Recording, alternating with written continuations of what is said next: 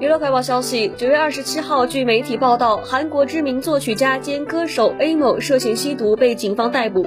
警方计划对 A 某进行毒品试剂检查，并调查其是否有罪，追加罪行。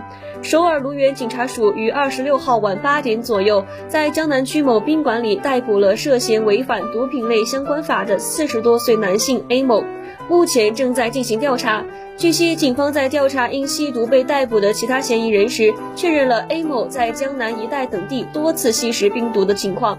之后，警方获批逮捕令，并掌握了 A 某的身份。